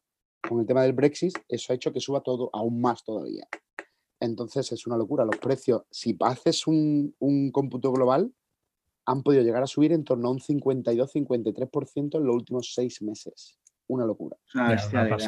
Yo lo he visto mucho. Lo que pasa aparte, y con esto acabamos porque si no es tan interesante que, o sea, sí que noto, lo sé por, por ejemplo, Roadrunner es mm. un sello que ahora es de Warner. Los discos de Roadrunner también están carísimos. Hablando de Majors, los discos de Sony no están tan caros. O sea, porque al final te quedas, ¿no? Con, ya vas haciendo tú mismo tus propias comparaciones. Por, Correcto. Y, y, o sea, creo que una... O sea, antes vería más lógico que tú tuvieras que vender al final en una tienda un disco a 41 euros, que lo venda Warner, que al final ya sabes que ellos distribuyen directamente, qué tal, ¿no? Creo que ni en su caso es justificable, a pesar de todo lo que dices, que lo entiendo, ¿eh? Pero bueno. Evidentemente, cuando un mayor eh, saca una tirada de 200.000 vinilos, ese precio de unidad es mucho más barato que cuando un indie saca una tirada de 300 copias. O sea, eso es de cajón. Pero bueno, eso es, un tema que un día, un día desde luego lo vamos a tocar, ¿eh? Pues si queréis, todos los que estamos aquí al final somos tíos de comprar todavía formato, nos gustan nuestros vinilos y esto. Pues si Pero bueno, nos vamos... hay varios sellos discográficos y hay para un podcast que daría para mucho, de hecho. Pues hay que Traeremos pañuelos para llorar todos, además. Sí, o, una, o una, pistola para pegarnos un tiro. Hombre, no, hombre, no. No. Bueno. Yo, os puedo pues contar en, en, 10 segundos, perdona, nada, 10 segundos solo. Nosotros estamos con un sello, con una indie belga, que es Dark Records, con Malamar, y justamente por eso los tíos decidieron hacerse su, su, propia fábrica de prensado de vinilos. Y ahora ellos son fabricantes, justamente para, para, para a la larga abaratarse estos costos que Romén comentaba. Se han construido la fábrica de vinilos en donde ellos tenían las oficinas, pues ahí han puesto la fábrica y ahora ellos son fabricantes, no solo distribuidores, es una pasada. Y justamente, bueno, eh, si entras en su catálogo ves que los vinilos son baratos, que los hacen ellos. Claro. Está bien. Es que es, un tema súper interesante de, de Hay que invertir en, fábricas de vinilos en lugar de bitcoins. Es, es la moraleja del podcast. Ahí está el futuro. Bueno, pues oye, nos vamos a la pregunta final, que sería un poco, pues, eh, un poco siguiendo lo que estábamos hablando. ¿Han firmado Mastodon su obra maestra? Berto. No. Rotundo, no. Leviatán. O sea, rotundo no. Me imagino que para muchísima gente este acabará siendo uno de los discos más potentes del grupo, pero para mí personalmente no. no. Guillem. No, no, no, no. Eh, no, para mí su, mejor disco es Leviathan, sin ninguna duda. Aunque con el tiempo este va a ser uno de, los del podio, porque tiene una pinta brutal. Sí, sí, sí. Paloma.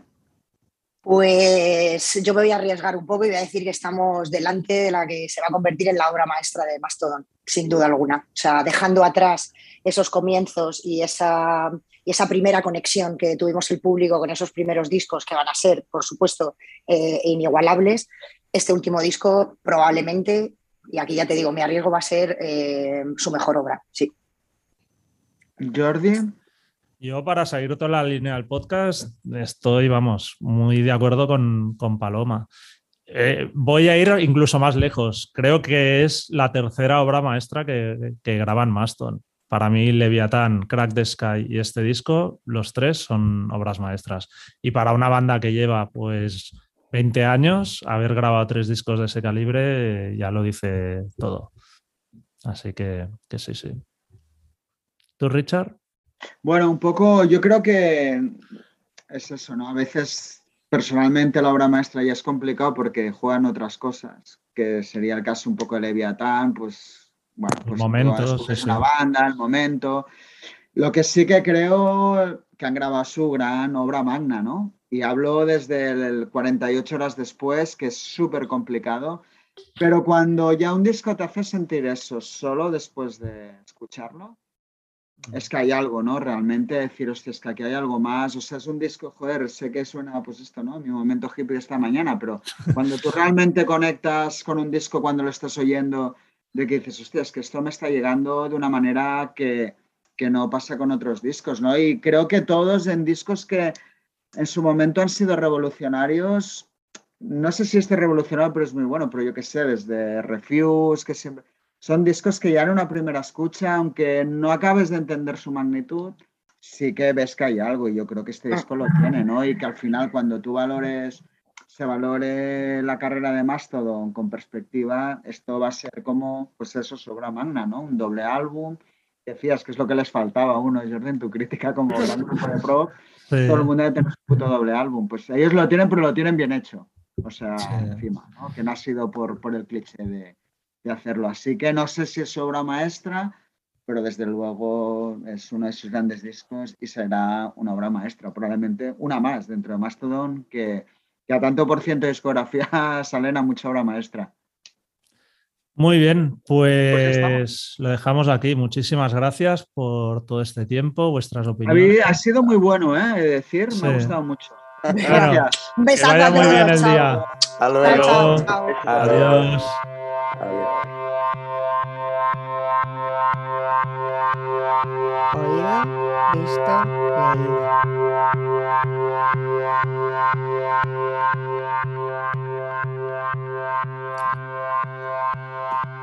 Pues vamos con las recomendaciones de oído, visto, leído. Richard, ¿empiezas?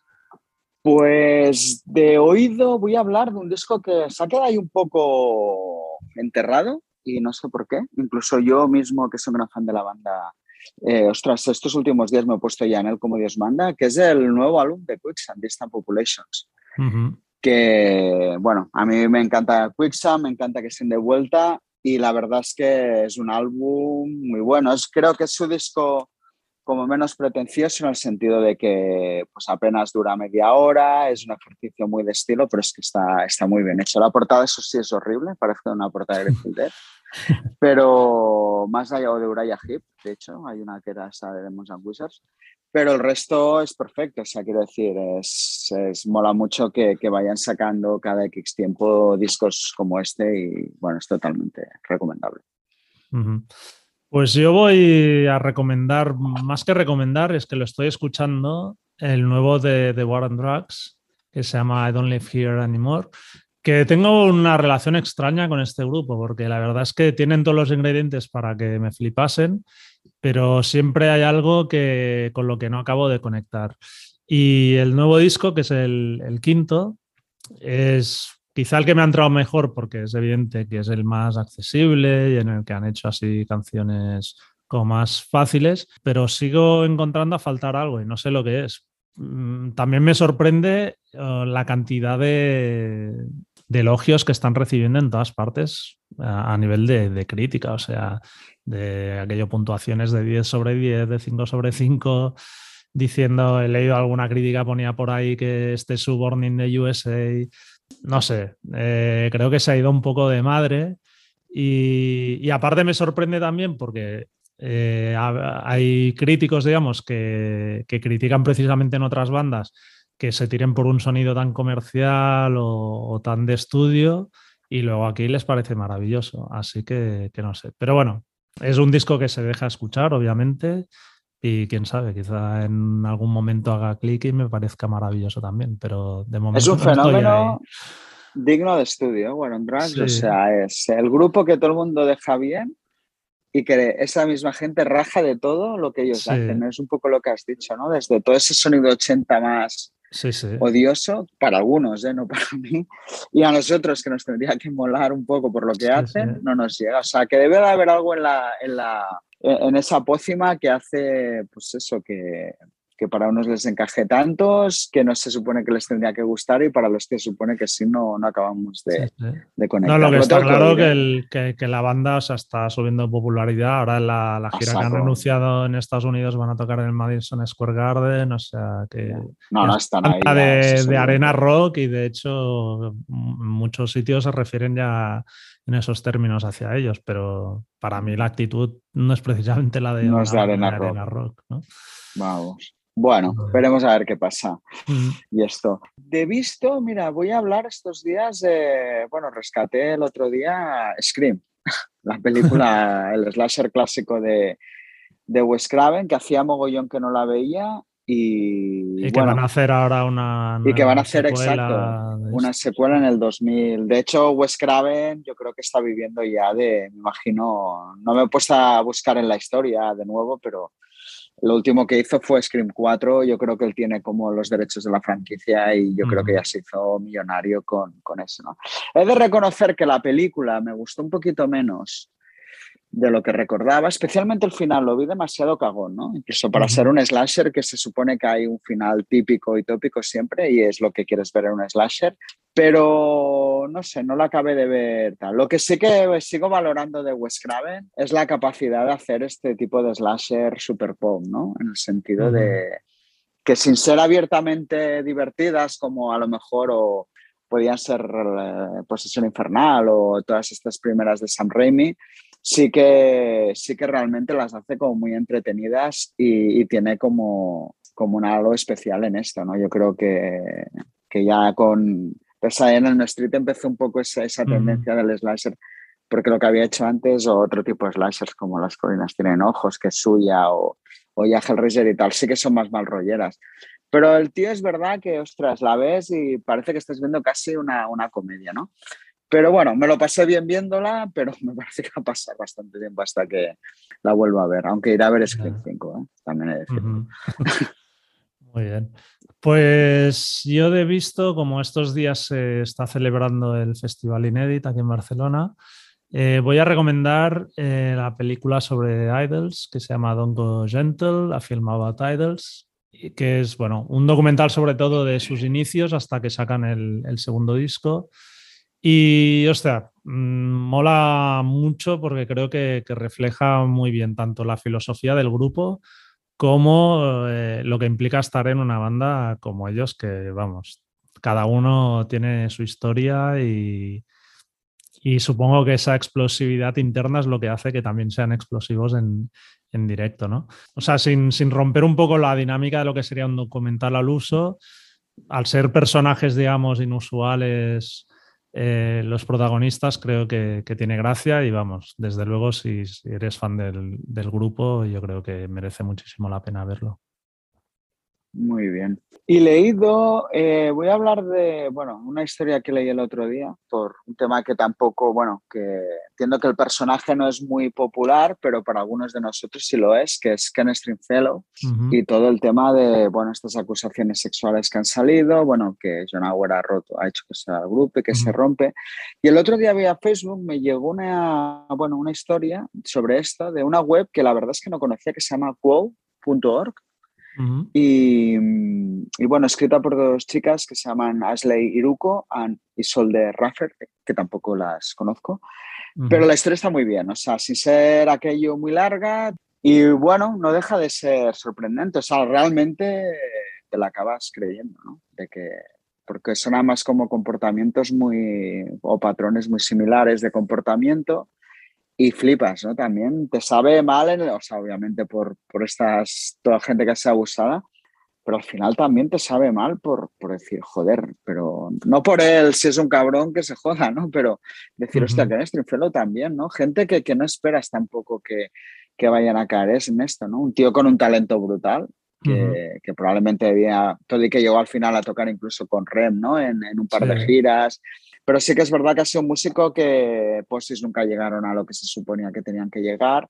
pero bueno, es que era un tío que igual te tocaba en el mejor disco las bajo, que se iba de cantante con Joey Ramón a cantar clásicos de los Ramones y el tío se salía bien de todo, ¿no? Y, este, bueno, y al final sale un con poco... Mark y Ramone. Eh, con Mark y Ramone, perdón, exacto. Y haciendo Joey Ramone. y, y, esto, y luego al final pues salen como un par o tres de, frases, pues de declaraciones de, de, John Auer, que se ve que habló, tuvieron una conversación súper tensa.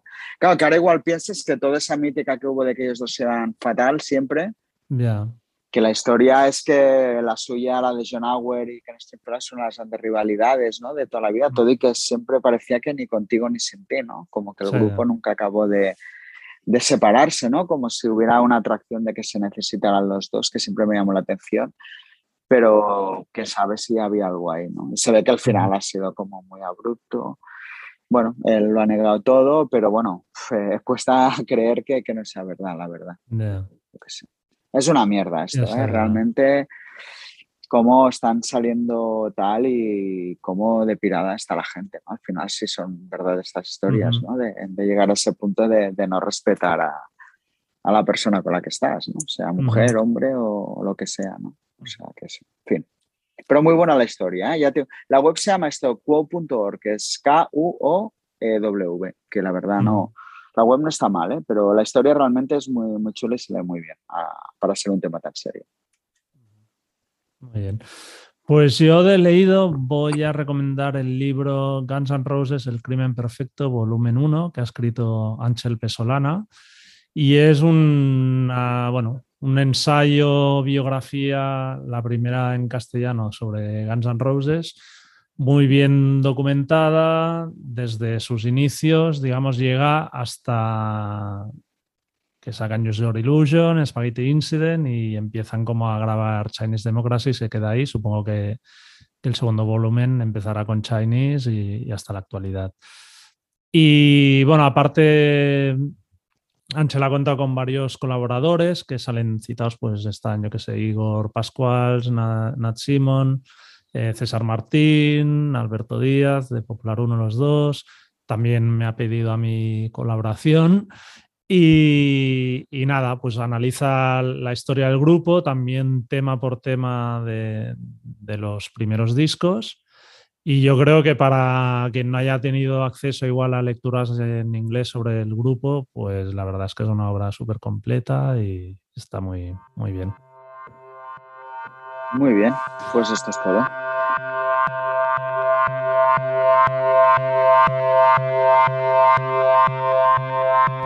Pues hasta aquí el episodio de hoy. Esperemos que lo hayáis disfrutado. Si es así, por favor, descargad o suscribiros al podcast de Rockzone en cualquiera de las plataformas donde escuchéis vuestros podcasts. Spotify, Apple, iBox y dejadnos una puntuación o un comentario. Y si os ha gustado, no dudéis en recomendar el podcast a vuestros amigos. Muchas gracias y hasta la semana que viene. Hasta entonces podéis seguirnos como siempre en nuestra web rockzonemac.com, así como a través de Facebook, Twitter o Instagram. Nos vemos.